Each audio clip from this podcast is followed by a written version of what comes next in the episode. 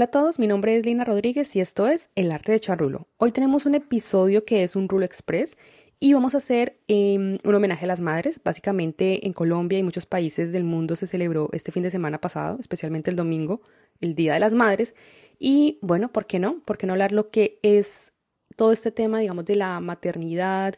un poco lo que es ser madre, lo que es ser mamá, de las relaciones y un poco creo que la palabra va a ser aquí la compasión. Entonces, Quiero empezar diciendo que desde mi perspectiva, que es un poco lo que voy a compartir, lo que he vivido, lo que he aprendido o, digamos que me gusta un poco hacer la diferencia es, todos tenemos una madre, todos los seres humanos que estamos en este mundo tenemos una madre porque nos trajo al mundo, dio a luz y, por eso estamos acá. Sin embargo, creo que la diferencia entre ser madre y ser mamá es bastante grande em, y esta distinción la hago porque no por el hecho de dar a luz significa que ya es esta persona, digamos, que está con nosotros, que nos acompaña en este proceso de crecimiento. Y desde mi experiencia personal, creo que tener una mamá eh, y tener esa relación con la mamá hace obviamente mucha diferencia en la, crianza de una persona y al final lo que hace que seamos las personas que somos hoy en día, ¿no? Eh, digamos que yo he pasado por muchos procesos de crecimiento, de autoconocimiento, y dentro de estos procesos siempre las preguntas son, bueno, las relaciones más importantes son las de tu mamá y tu papá. ¿Cómo está esto? Y aquí la invitación es entender que todas las relaciones que tenemos, tanto como la de nuestros papás y nuestra mamá, son una relación más. Y cuando hablamos de una relación más, es, digamos, cómo esto afecta eh, todo lo que vivimos en el día a día. Porque obviamente el hecho de tener una mamá hace que veamos el mundo desde una perspectiva diferente. Entonces, si es una mamá compasiva, si es una mamá responsable, si es una mamá con inseguridades, asimismo nos vamos a convertir nosotros en los seres que somos hoy en día y todo esto va ligado, ¿vale? No sé si esto se entienda, pero como estas dos relaciones, digamos, del papá y la mamá, pero no vamos a enfocar en la de la mamá, son nuestras bases y somos y es todo lo que nosotros desde individuos pequeños vemos y aprendemos de estas personas, pues esto es lo que nos queda hoy en día. Obviamente, ya en nuestra adulta pues tenemos procesos para, no sé, cambiar o entender o aceptar, digamos, cosas que, que tal vez no vivimos. Y bueno, como digo, es una relación más y, y creo que un poco el mensaje es entender cómo está esta relación con nuestra madre, con nuestra mamá, entender que así como uno trabaja, no sé, en la relación con sus amigos, en la relación con sus parejas, pues uno también tiene que trabajar en la relación con su mamá, ¿sí? Y aquí cuando hablamos de trabajar en las relaciones que tenemos con nuestras madres o con nuestras mamás, como cada uno lo quiera ver y entendiendo desde qué nivel de relacionamiento tienen hoy en día con esa persona, con esa mujer que los trajo al mundo, eh, es entender también que esas mujeres que nos trajeron vivieron en una generación diferente.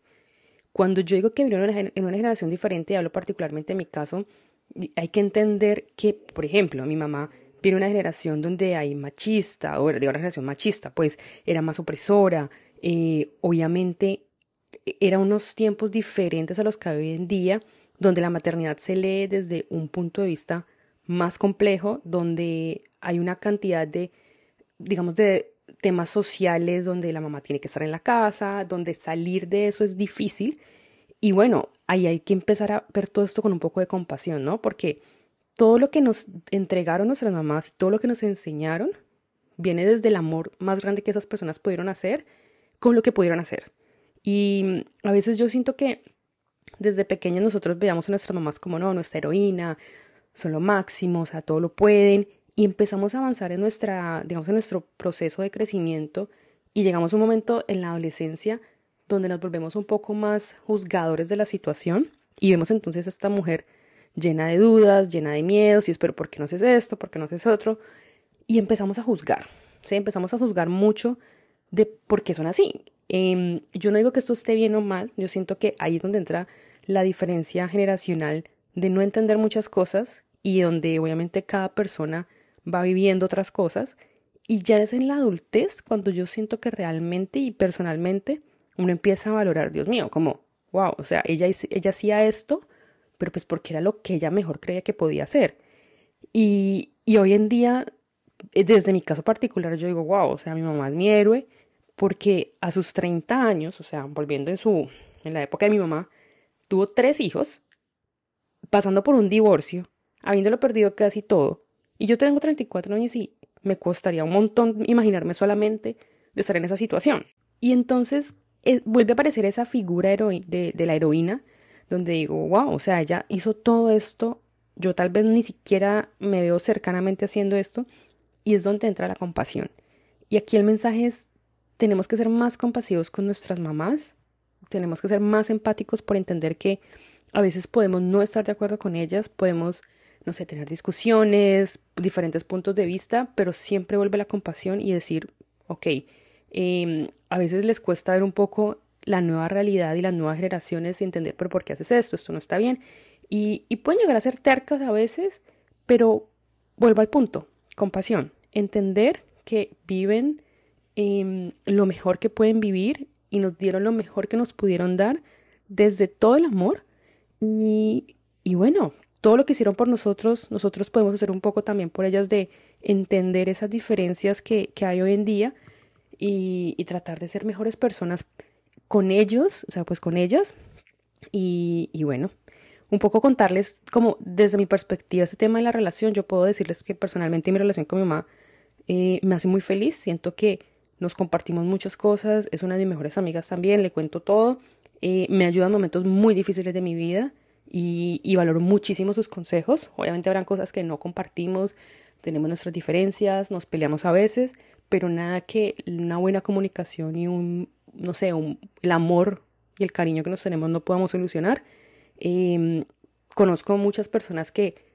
dan por sentado tener sus mamás eh, los invito a que nunca den por sentado eso. Es un momento, digamos que es tener a sus mamás con ustedes en su vida es algo muy valioso, ya sea en la presencialidad o en la distancia. Eh, una llamada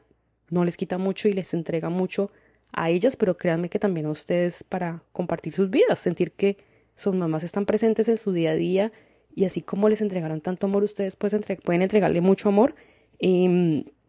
partiendo de, pues digamos que lo que les decía, es una relación más. Es una relación más que hay que cultivar, así como les empecé diciendo, uno cultiva relaciones con las personas que son importantes para uno y bueno, porque la mamá también es una de las relaciones más importantes que uno tiene en su vida. Así que eso es todo por hoy. Los invito a que escuchen un nuevo episodio del Arte de Charrulo y no olviden seguirnos en nuestras redes sociales, El Arte de Charrulo.